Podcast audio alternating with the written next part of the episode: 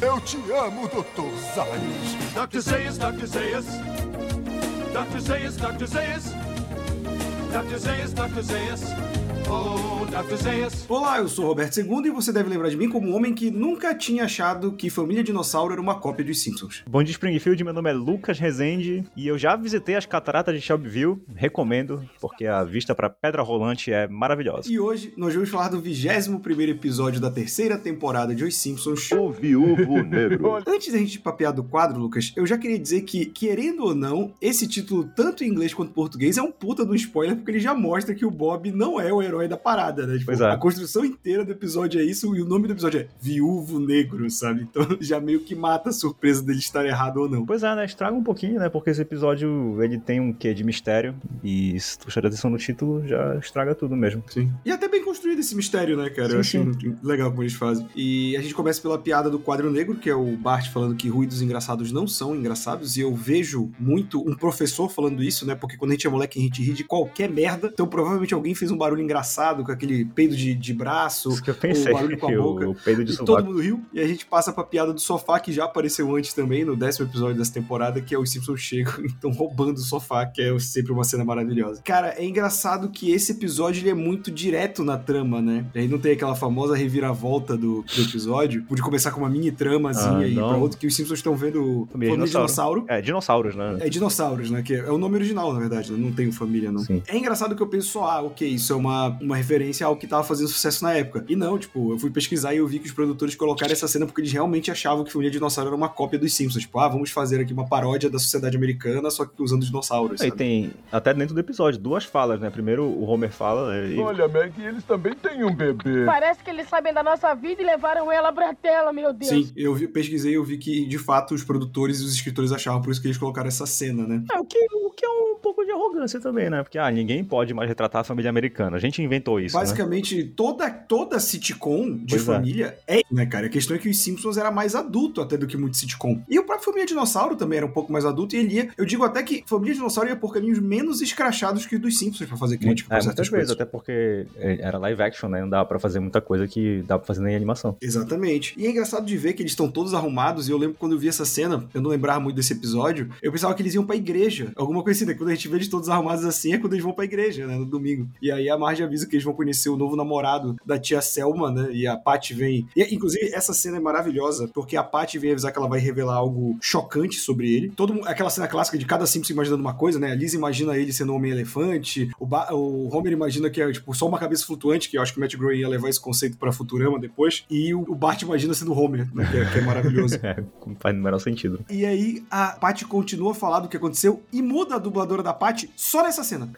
Sim, eu fiquei, não é possível. Eu falei, não, não, eu, eu, eu, vou voltar. Mudou só agora, eu tô ficando maluco. Aí eu voltei, meu Deus, é só nessa cena É, que isso- muda, cara. Isso já tinha acontecido com a Lisa em outro episódio também, lembra? Sim, a- acho que teve vários episódios que a gente fala aqui, né? Às vezes, é, principalmente nessa época que ainda era muito analógico, você só ia ver depois. Se desse problema no arquivo e você tivesse que enviar, cara, você trabalhava com quem tava no estúdio. Tipo, É. preciso de duas frases aqui, sabe? Chamou, zela- chamou tá. o zelador, né? É, chama, tem uma moça vendendo fruta aqui na frente, chama ela aí pra entrar e fazer. E muda, né, cara? A revelação que a Patty faz nessa hora é que ela vai dizer que a Selma se inscreveu num programa pra namorar com ex-convictos, né? Que é uma tradução literal que não funciona em português, porque ela tá falando de ex-detentos, ex-presidiários, né? É, Mas não, eles foram Ex-condenados, ex-condenados, talvez. Né? Convict- é. Convicted geralmente é traduzido como É, condenado. né? condenado, é uma boa tradução. E aí aqui ficou convicto, né? Tipo, um, um ex-convicto, um cara que tem muita. Ele tinha muita certeza, né, de certeza dessas coisa. coisas, né? Pois é. E, o, e, o, e o Bob não é um ex-convicto, ele ainda é um atual convicto. Exatamente. E aí é muito bom que, tipo, ó, não temos que ter preconceito. Aí a Paty, então por que você não está usando seus talheres de prata? Ela, por que não? É muito bom, cara. E quando, quando chega, né, a gente vê que é o, o espetáculo secundário Bob. O Bart, o Bart e a Lisa gritam só espetáculo secundário, né? gente? Oi, pessoal, eu quero que conheça. Ah, espetáculo secundário! E nessa primeira vez eu achei que não iam nem chamar ele de Bob, o nome dele ia ser espetáculo secundário, que nem lá na. É, ele já foi o Selvagem Cor-de-Rosa, que né? na primeira temporada que ele era o Selvagem Cor-de-Rosa. Cara, espetáculo secundário foi de uma preguiça absurda, Quanto, assim, né, tempo, cara? quanto tempo demora, né, até ele virar o ajudante Bob? É ajudante ou assistente Bob, né? Uma coisa assim que. Não, chamam ele só de sideshow, Bob. Sideshow, né? fica é, sideshow mas eu acho que tem um eu, acho que na episódio- quarta temporada já, já Eu chamam acho que ele tem algum episódio, pelo menos um, em que eles tentam chamar ele de ajudante ou assistente, que acho que é a melhor tradução possível. Né? Até eles decidirem Sim, ir sim. com o nome em inglês mesmo. É, porque eles também ficam usando pro Sideshow Mel, né? Depois fica Sideshow Mel. É pra- verdade. Agora, uma coisa que a gente não falou da primeira vez que o Bob apareceu é que ele é dublado pelo ator Kelsey Grammer, né? Que ficou mais famoso por aquela sitcom Frasier, mas ele Sim. também interpreta o, interpreta o Fera na primeira trilogia dos X-Men no cinema. Esse ator é conhecido por ter um, um jeitão assim intelectual, né? Então casa direitinho com a personalidade do Bob. Em inglês ele tem uma voz também assim grossa, ele fala de jeito rebuscado. Então combina bastante com o ator, né? Exceto pela parte de que o Kelsey Grammer não é um psicopata, né? até onde a gente sabe. Exato. Mas aqui, a dublagem brasileira, eu não sei dizer exatamente quem dublou ele nesse episódio, mas esse dublador, ele dubla ele em outros, e eu acho que ele é o que mais combina Faz com um o Bob, porque ele, também. é, ele passa esse ar meio arrogante que o Bob tem, né? Porque Sim. o Bob se acha um incompreendido, né? As outras pessoas são ignorantes em relação a ele e tal. É. Até quando ele descreve, né, como ele melhorou na cadeia e tal, que aí mostra que ele ficou amargo porque ele não conseguia resolver isso. E aí tem a cena dele É, o coletando lixo. maior, maior papinho também, né? Isso aí. Sim, e aí ele tá coletando lixo e eu vi que isso é uma cena que é homenagem a um filme de 1967 chamado Rebeldia Indomável, Sim. cara, que tem essa exata cena do- dos prisioneiros recolhendo lixo, né? O protagonista do filme é o Paul Newman, que ele é o cara que é, que é condenado e tal. E eles tiraram até a trilha sonora, né? A música, eu até estranhei, né? Aquelas trilhas sonoras bem marcantes, assim, tocando na cena, é do filme que eles usaram pra fazer essa homenagem. Sim, é, esse filme sempre me lembra a música Civil War do Guns N' Roses, que eles usam uma, fala desse filme pra abrir a música. What we have here is failure to communicate. Então, é só, é só por isso que eu sei que esse filme existe. Nunca vi. É, mas é um bom jeito de saber, né? A música traz essa Sim. cultura pra gente. E assim, ele passa a noite no jantar explicando, né? Tipo, ele ganhou um Grammy, né? Porque como o melhor. O Grammy diurno, né? De, É, separando categorias. né? De, de- de programa infantil, né? Isso. Aí tá competindo com, com um aspirador, né? Com um cara Que tá vestido- filmando na Espanha. né? Muito bom, né? Tipo, tá só foda, a gente tá filmando um filme na Espanha. um- um- o, o maior gato do mundo, né? Um cara com uma fantasia de gato gordinho. Deve ser uma paródia do Clifford, né? Aquele cão vermelho. É, uma coisa assim. E aí mostra, né, um bando de coisa e o Bart é o único que fica desconfiadaço, né? Tipo, ele não acredita no Bob em momento nenhum, porque ele tem seus... Até a Lisa cai no papinho dele, né? Tipo, você aprova que o sistema americano pode funcionar. né? É, a Lisa é inocente, né? Mas aí o Bob fala pro Bart: Olha, Bart, se eu, se eu quisesse te matar, eu teria te esganado no momento que eu passei por essa porta, né? E aí eu achei que teve um momento muito dublagem do Bart da primeira temporada que o Bart grita assim: Ai, meu Deus, que bicho feio. Ah, mas se eu quisesse matar você, teria sacudido como uma galinha assim que passei por aquela porta. Mas eu teria sido um péssimo hóspede. É muito, não, e é muito bom que é, o Homer falou: Ah, eu não sei como você consegue, né? Se um garoto tivesse me mandado pra cadeia, eu ia querer matar ele. Ia Aí vai descrevendo dele, muito- É, cara, é aquele momento bem Homer, assim, que é maravilhoso, sabe? É. E tem um, um lance quando ele, ele vai contando que ele tá na cadeia, Lucas, que eu pesquisei, eu, eu não tinha me tocado disso. A gente já comentou que o personagem que é o Cobra, que eles não traduzem aqui, eles deixam como Snake. Sim. Ele já tinha aparecido antes, no episódio do, do que o Bart faz a festa, né? Sim, E já aí apareceu várias vezes. ligando. Ele tentou matar o Bart no episódio lá que o Bart sai com a polícia. Pois é, só que ele nunca tinha sido chamado formalmente de Cobra. Ah, tá. A referência dele, até então, era Jailbird, né? É. Que seria o cara que é, é, vive na cadeia, né? É. Como se Sim, fosse uma referência, é. assim. E aqui vira o nome dele, porque depois ele vai ganhar o nome civil mei- mesmo, Snake Jailbird. Eles colocam, a primeira vez que falam o nome dele Cobra, como é que a gente vai conhecer pelo resto dos É, Simpsons. eu acho que. É, Como é que a gente vai chamar esse cara aí que tem a tatuagem de cobra? Ah, chama de cobra. Não foi por causa disso, foi por causa da tatuagem. É, uma né? preguiça danada, né? Essa cena do jantar, né? Ela é interessante porque a gente começa a ver esse lado mais manipulador do Bob, como tu, tu disseste, né? Ele é capaz de fazer qualquer coisa pra se aproximar do, do Bart, e aqui nesse caso da Selma, né? E conseguir a vingança dele. E é legal ver que, apesar dele ter enganado todo mundo com o charme e o carisma dele, porque afinal de contas ele era um ator, né? Um trabalhador de programa infantil, então ele sabe usar isso a favor dele. Mas só o Bart segue convicto de que o Bart, o, o, o, o Bart, não, o Bob, tá fingindo, né? Eu- eu- o meu filho também se chama Bort. pois é, né? Sem querer, sem querer eu fiz uma referência aí. então ele engana todo mundo menos o Bart. É engraçado porque vai andando muito rápido, né? Aí no, no fim do, no fim do jantar ele já pede a, a, a Selma em casamento. Exato, ele, ele vai pegar. É muito bom que ele. Selma, eu posso fazer algo ousado e chocante? Ela, tá, mas nada de língua. Não. Não importa se, se eu fizer uma coisa atrevida e chocante na frente da sua família. Tá, mas sem língua. Hum. Beijar você seria como beijar um cinzeiro, mas não é o que eu estou pensando. É um negócio engraçado porque, assim, primeiro eu também queria falar que quando aparece o Bob na cadeia, ele tá com o número 24601, que é o mesmo número do Jean Valjean, de Os Miseráveis, que é uma clara referência, né? Que é um cara que é preso injustamente. É, né? roubou um pedaço Bob não é o caso. A gente começa a ver uma trama que, assim, eu lembro que eu comentei com o Lucas antes de a gente gravar esse episódio, que o Lucas até comentou que ele não gosta tanto dos episódios do Bob porque ele acha repetitivo, mas assim, eu acho que se todos os episódios fossem que nem o andamento desse, ficaria repetitivo. Porque esse episódio, ele tem muitos elementos do primeiro, né? Do Crush se machuca, de ser um mistério, né? Só Uhum. que já partindo da desconfiança, porque no primeiro você não tinha todo esse fator, né? Você tinha uma incredulidade do Bart. É. E eu achei legal que eles já começam aqui, e inclusive, é, eles queriam fazer uma história de mistério, e o Sam Simon, que é um dos principais produtores de Simpsons, ele foi atrás de um escritor chamado Tom- Thomas Chainstein, que é o chefe da, da organização de escritores de mistério dos Estados Unidos. Muito bom. E aí ele auxiliou a fazer o roteiro desse episódio pra fazer num esquema de filme de mistério, então eu achei legal que os Simpsons tava se preocupando com essa narrativa pra fazer esse episódio. Eu acho que deu muito certo, porque eu achei esse episódio bem menos procedural do que primeiro, do Crush se machuca. Achei que aqui. Eles vão. Porque nesse episódio eles vão largando pistas, né? Eles vão largando pequenas pistas, assim, que se tu tiveres prestando atenção, tu consegues entender pra onde a, a trama tá se encaminhando, tu consegues enxergar as verdadeiras intenções do Bob, e tu consegues até sacar o plano dele, né? Que nem o Bart consegue. Quando, por exemplo, a Selma fala que ela perdeu o sentido do olfato e do paladar quando ela era criança, que ela tem um dinheiro, Sim. um dinheiro guardado do, do investimento, né? Aí, aí, aí depois do casamento ela fala, ah, eu parei de fumar, exceto depois do MacGyver e depois das refeições, né? Então, tudo isso, se tu estiver prestando atenção, torna o episódio interessante. E também dá uma certa longevidade ao episódio, porque te, te encoraja a assistir de novo, né? Agora, pegando essas pistas. Sim, sim, tu... e é legal que assim, esse episódio também não tem trama paralela, né? Ele só é essa trama. E aí ele vai, ele vai passando, aí a gente vai vendo eles organizando o casamento, e aí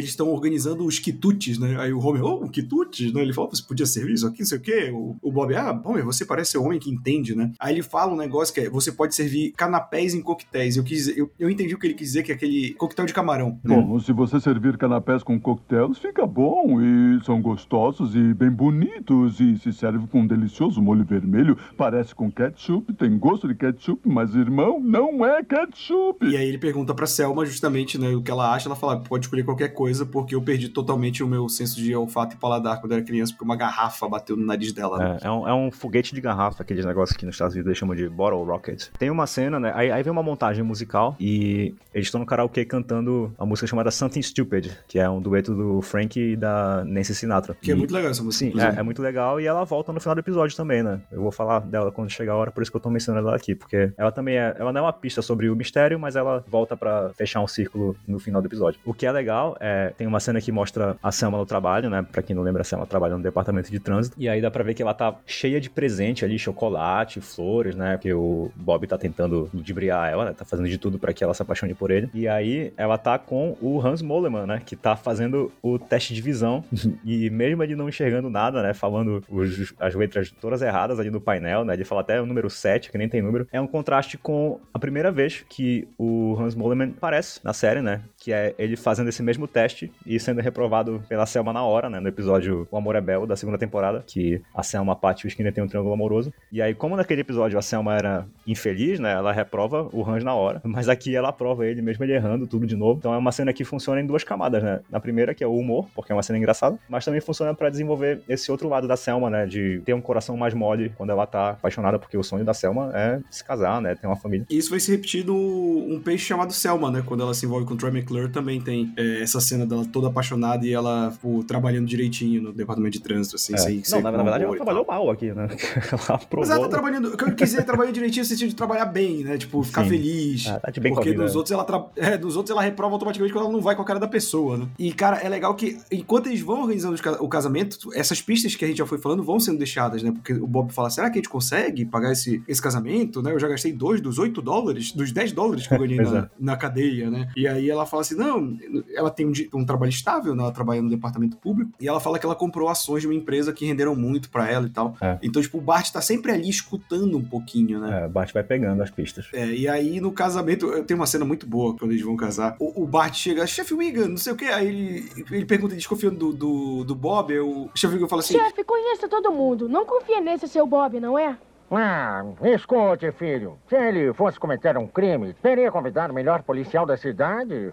Ah, onde que botei minha arma?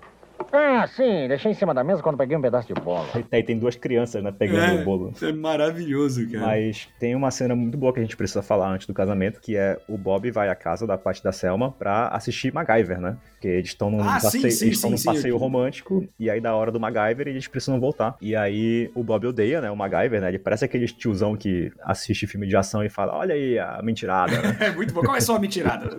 É, começou a mentira. Aí ele não gosta, né? E, cara, eu não gostar de MacGyver pra Selma, né? É um insulto pessoal profundo, né? Ela fica completamente arrasada, sai correndo pra casa da Marge, faz, explica a situação, né? E aí depois o Bob chega também, né? E aí ela pede pra dizer que ele gosta do MacGyver, ele não consegue de novo. e aí eu gosto muito dessa cena seguinte, que é o Homer dá um conselho matrimonial maravilhoso, que é um casal não precisa gostar de todas as mesmas coisas, né? Aí ele fala, ah, enquanto a Marge assiste um dos seus programas não violentos, né? eu vou dar uma volta, eu vou tomar uma cerveja e tal. E aí. E volto cheio de amor. É, e volta cheio de amor, né? Pois é. E aí o Bob fala: Ah, esse realmente é um conselho muito bom, né? E aí eles se reconciliam e o casamento segue em frente, né? Só que esse conselho, né, foi logo pro casamento do Bob e da Selma, né? Pra qualquer outra pessoa teria sido um conselho maravilhoso. E essa própria cena também é outra dessas pistas de roteiro, né? Porque o Homer sugerindo que o Bob vai dar uma volta na hora do MacGyver é uma ideia que o Bob tem para o assassinato da Selma, né? É, e a outra pista vem durante o casamento que ela anuncia, né, que ela vai parar de fumar, exceto depois do MacGyver, né, refeições e, e depois do MacGyver, né? E aí já a gente já, já tem um- vários elementos aí, né, pra ver, só que acho que o público quando vê a primeira vez não saca a parada, né, vai, vai percebendo. E aí a gente tem eles indo pra lua de mel, que eles vão pras cataratas de Shelbyville, né? Posso, posso falar só uma, uma cena do casamento que Claro, eu, me, eu me identifiquei muito? É o Homer cercado de garçons, comendo todos os canapés e, salgadinhos possíveis, que eu achei um momento muito humano, porque eu amo ir pra essas festas e comer coxinha, quibe, empadinha à vontade. E também até quando eles servem aqueles canapés mais chiques também, tem uns que são bem gostosos, então... Cara, eu, Eu fui pra um casamento um dia desse, inclusive, que tem uma comida de casamento além dos salgadinhos que eu gosto. E é muito bom porque a, a, a garçonete ficou na minha mesa, ela era generosa, irmão. Ela deixava pratos e pratos. Assim que é bom, né, cara? É, e era, isso é uma iguaria de casamento aqui de Belém, Lucas. Tu vai identificar que é. Eles trazem aqueles finger food, que é como eles botam no menu, que é aquele caranguejo de desfiado com uma farofinha. Mano, Casquinha eu já sabia que é um casquinha de caranguejo. né? cara. Sim. Esse pra mim é o meu favorito. Eu amo também, deu até saudade agora. Eu amo a farofinha. Eu amo também que, ainda no casamento, a gente vê a Paty sentindo uma pontinha de inveja, né? Quando ela vê a Selma se casando. Aí ela olha pro Homer secado de canapé de garçom, comendo que nem um porco, né? Ela fala, é, mas podia ser pior, né? é interessante, né? Porque, beleza, tem humor, mas a da- das duas, né? A Paty sempre foi a irmã mais resignada sobre ser solteirona, né? E aí aqui ela mostra que isso até atinge ela um pouquinho. Até como a gente viu também no episódio que ela namora com o Skinner, né? Que ela baixa bastante a guarda dela. Mas também é bonitinho que na hora da saída, que eles estão jogando o arroz, a Selma fala pra ela, ai, me diga aquilo que eu, que eu quero ouvir, né? Daí a Paty fala, ah, eu tô morrendo de inveja, né?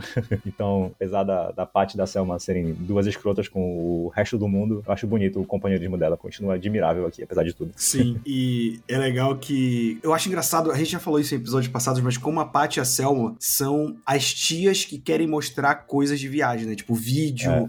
slide. E assim, eu lembro quando a gente era moleque que era sempre. A, a gente não tinha acesso a essa tecnologia, pelo menos em casa, né? De ter filmadora, ou de ter uma máquina de slide, né? Porque não era um data show antigamente. E, e, tipo, VHS mas era sempre. desgraçado da Selma, né? É, é, o VHS. Ou o parente que chega com um álbum de fotografia revelado da viagem. Aí É. ele sai mostrando pra todo mundo, assim. Era um evento, realmente. Eu, até- eu achava legal esses álbuns também. E, cara, eles, ela mostra o vídeo, né? Eles estão lá vendo a pedra rolante e tal, e a gente vê um acesso de fúria do Bob com o. o- eu, eu esqueço o nome desse Eu chamo de funcionário funcionário. Em do inglês hotel. eles chamam de bellboy, né? Mas eu chamo de funcionário É. do hotel. Sim, o que leva as malas. Garçom né? do hotel, sei lá. né? É, É e o aí Rob ele- Schneider no Esquecendo de Mim 2. Exato. E aí ele, ele tá batendo no cara, tipo, se eu pedi um quarto com lareira, pipipi, papai, quando ele que tá sendo filmado, "Ah, eu estava aqui falando com. Eu quero meu quarto com lareira, seu macaco estúpido, igual a do seu folheto aqui, ó. Oh, Selma querida, eu estava aqui batendo papinho com meu bom amigo Dennis. Aí o Bart já dá uma ligada. Acende né? uma luz no Bart, é. Aí ele. Porque ele percebe ali que o Bob não mudou, só que ele ainda não conseguiu conectar todas as peças, né? É. E eu acho muito bom de que aí a gente já sacou que o Bob vai fazer alguma coisa. Ele Né? fica intrigado, né? Por que ele quer tanto um quarto com lareira, né? É, e aí a gente tem cortes pra, tipo, em vez de ser o vídeo pra a, a lua de mel da Selma com o Bob, que aí a gente já, tá, já tem bem explícito que ele vai tentar matar ela, né? É, não, a gente sabe que tá explícito desde a hora que eles estão no carro indo pro hotel e ele fala, né? Né? Ah, eu, eu vou te, eu vou te matar. E aí foca na placa do carro que tá escrito I hate Bart, né? Então, dali a gente já sabe Sim. descaradamente que ele tava fingindo o tempo todo. O Bart ainda falou, não, eu acho que, que tem alguma coisa aí. E a, a Marge falou, não, eles só querem ter uma lua de mel romântica. E romântica com a tia Selma. Aí corta. Ela, Bart, quando você for adulto vai entender. Aí, tipo, tinha terminado o vídeo com a Selma querendo que ele fizesse amor com ela. Aí já corta pra ele, tipo, saindo da cama, desesperado, correndo pro banheiro e se lavando. Ai, meu Deus, ai, gente. Ai, você me arrasou.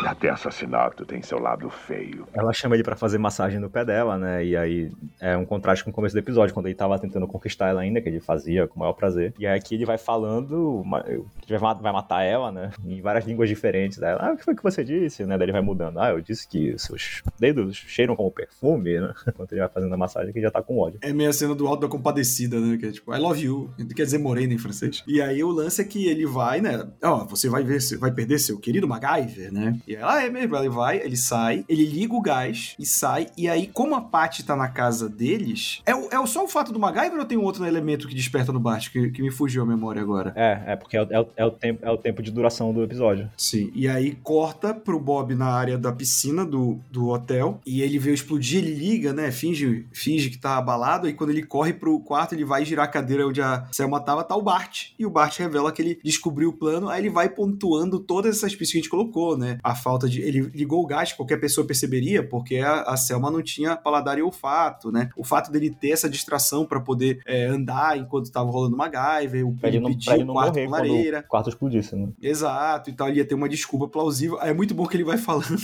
que ele teve que explicar pro Homer quatro vezes e o Homer não entendeu. Pai, quando tia Selma acender seu cigarro no fim do MacGyver, ela vai explodir para o reino dos céus. Conta de novo. O seu Bob vai encher o quarto de gás, aí a tia Selma vai... Depois tentei explicar quatro vezes para o Homer, eu expliquei para a mamãe e a gente foi para lá. Para o Simpson Móvel! É muito bom que ele é preso pela polícia. Aí, aí o Bob, peraí, mas se vocês impediram o meu plano, por que, que o quarto explodiu? Aí o o Egan fala: Ah, é, tem isso, né? Aí eles estão tipo, fumando charuto do lado de fora. Aí ele joga o fósforo É. na direção do quarto. E, cara, o Egan tá muito bom nesse episódio. Ah, é mesmo? O gás. Os, roteiristas, eles se esforçaram pra, pra dar mais umas alfinetadas na, na polícia aí, né? Que o chefe Wiggum nesse episódio ele aparece algumas vezes, mas é só pra ser um completo imbecil, né? Tanto que o, o Bart fala pra ele uma hora, ah, chefe Wiggum, eu não quero lhe dizer como fazer o seu trabalho, né? Ele, não, por favor, é assim que eu aprendo. Sim. é muito bom. E ele fala assim: tem um lugar para um eterno perdedor na sua cadeira? Provavelmente não, mas isso nunca foi um problema. Tem, eu queria falar- comentar uma coisa na cena que na cena que, em que o Bob entra no quarto destruído, que ele tá falando português normal, falando com a Selma, né? Que acho que é a Selma que tá morta na cadeira. E aí o áudio muda na hora pra inglês, porque ele começa a cantar um verso da música lá do karaokê que eu falei no início, Something Stupid. Só que ele muda o verso pra Do Something Stupid Like Explode You, né? Que, porque ele explodiu o quarto com a Selma dentro. Só que não é traduzido e a cena fica totalmente sem sentido pra quem não entende inglês. Então é mais uma situação onde a legenda se faz necessária pra ter um aproveitamento total do episódio e dessa piada, né, principalmente. Assim como aconteceu toda hora no episódio passado da Dorlin, né? Esse aqui foi só um momento, mas aconteceu de novo. Não sei se no Star Plus eles também legendaram só essa parte, devem ter legendado, Lege- né? não, Eles legendaram. Legendaram tanto o momento no karaokê quanto essa cena. Pois é, e aí já. E as legendas são bem boas, eu quero destacar aqui, viu? A legenda geralmente vai por um caminho bom nos Simpsons. Pois é, Ao contrário da dublagem, que às vezes é muito literal, né? dá uma localizada boa, né? Sim. E aí eu acho legal que, que essa cena de resolução tem uma frase da Marge que ela fala: Foi graças ao garotinho que sempre manteve sua desconfiança, que é um negócio meio Scooby-Doo, que eu acho como homenagem também, que é a mesma frase que o Krusty fala no final do episódio Krusty machuca pra se referir ao Bart. É, eu, eu acho essa frase muito importante pra definir o personagem do Bart nesse episódio, porque ele tá muito esperto nesse episódio, né? E sem a ajuda da Lisa, porque a Lisa já tava acreditando completamente no Bob, né? Ela tava manipulada. E eu acho que em qualquer outra história, o Bart estaria até fora de personagem, estaria muito esperto. A gente vai falar, pô, o Bart não é tão inteligente assim, né? Mas o Bob desperta esse medo nele, né? Então, desperta essa confiança também. Então, nesse episódio faz sentido que ele fique pensando em todas as maneiras que o Bob pode estar tentando armar contra ele ou contra a Selma, porque ele tem medo do Bob, ele sabe do que o Bob é capaz. Então, essa frase da, da Marge aí no final reforça exatamente esse lado do Bart. E aí, nesse episódio, não fica fora de contexto, né? A gente acha natural, a gente acha que faz sentido que ele esteja tão desconfiado, que ele consiga, consiga encaixar todas as peças. E a última frase do Bob também é muito boa, boa, né? Quando vão levando ele preso, que ele fala: vocês não podem manter os democratas fora da Casa Branca para sempre. E quando eles voltarem, eu volto às ruas com todos os meus amigos criminosos, né? No mesmo episódio, a gente viu o Bob falando que ele é um republicano conservador, então ele provavelmente deve ser a favor de políticas bem rígidas contra presos, mesmo ele sendo um deles, né? Tipo, pena de morte, prisão perpétua, essas coisas. Enquanto que os democratas devem acreditar, eu digo devem porque eu não tenho noção de como eram as políticas de, de prisão ali naquela época, nos anos 90, mas eu imagino que eles deviam acreditar em políticas de ressocialização, já que o Partido Democrata é o que mais se aproxima de uma esquerda nos Estados Unidos. Não vou dizer que é um partido de esquerda, né? Mas é o que mais chega perto em relação ao republicano. Isso desse, dele ser republicano vai ser utilizado mais pra frente no episódio que ele tenta se candidatar a prefeito de Springfield, que ele vem como republicano. Já passando para as impressões desse episódio, como eu falei, eu gostei muito. É, eu achei essa trama de mistério que vai pontuando as coisas excelente, sabe? Porque tu sabe que vai acontecer alguma coisa, então tu já fica procurando ali. Eu achei um andamento muito bom. Tem momentos de animação que eu gostei muito, por exemplo, a cena do Bob batendo no, no atendente do hotel. Cara, tem uma animação assim, com uma fluidez, quando ele balança o cara e bate e tal, que às vezes em alguns episódios tem, eu achei muito legal. Tem piadas muito boas. É o começo, na verdade, de duas tradições dos Simpsons, né? Que é o Bob voltando pra se vingar do Bart, embora nessa não seja tão voltado ao Bart, e a Selma casando, né? A Selma vai casar um milhão de vezes nos Simpsons, e aqui é o começo dessa parada. Então, isso é uma das coisas mais legais de fazer o, o Eu Chamo Dr. Zayas, que é acompanhar isso aqui. E esse episódio tem uma dinâmica muito diferente dos outros dos Simpsons, mas ainda assim ele funciona muito bem como episódio de mistério que a gente já falou, né? Que eles foram procurar ajuda de profissionais da área pra fazer. É, e eu acho que fez muita diferença. Eu gostei muito do roteiro desse episódio, essa coisa de roteiro investigativo que eu adoro, que é quando as pistas estão lá e se tu tiveres prestando atenção, tu és recompensado, sabe? Tu consegues entender quem é o culpado ou o que vai acontecer. Elas estão lá sutilmente, sabe? Não tá na tua cara, mas elas estão lá, então tu não pode reclamar. Eu não gosto quando roteiristas mentem, sabe? Te, te dizem uma coisa, na verdade é outra, para que tu não consigas compreender o que tá acontecendo, prever o final, ou quando eles apresentam uma solução de última hora que não tinha sido mencionada antes para resolver um mistério. O famoso né? Deus Ex Machina, Ex né? Machina, exatamente. Então, aqui eles não usaram de nenhum desses subterfúgios, então achei que foi um roteiro de muita qualidade. Então, aqui, um- isso aqui é um exemplo bem leve disso, né? Não é nada difícil juntar as peças, porque, afinal de contas, é um episódio dos Simpsons, mas eu ainda acho muito bem feito. Como tu falaste lá no início, né? Eu nem sou tão fã assim dos episódios do Bob, acho que realmente é um negócio que vai ficando repetitivo no desenho, mas aqui ainda, no começo, eu achei que funcionou bem hoje. De novo, gosto muito de como o Bart foi retratado nesse episódio, pelos motivos que eu já falei antes, e gosto também da, da crítica e a incompetência da polícia, que tem sido uma constante, né, nesses nossos episódios mais recentes. E como tu disseste, tem momentos engraçados, tem até Hans Moleman nesse episódio, se tem Hans Moleman, eu não posso reclamar. Isso é verdade. E com isso nós chegamos ao fim de mais um Eu Te Amo, Dr. Zayas. Lembrando que se você quiser ver esse muito mais conteúdo de Os Simpsons, é só assinar o nosso feed. A gente tá em todos os agregadores de podcast, no Spotify e no Deezer, e também nas redes sociais da Hora Suave, que é o meu canal no YouTube, que eu faço os cortes ali pra jogar na semana, curiosidades, imagens e tudo mais. E você pode conferir todo esse material. É isso, e até semana que É vem. isso aí, pessoal. Até semana que vem. Fui!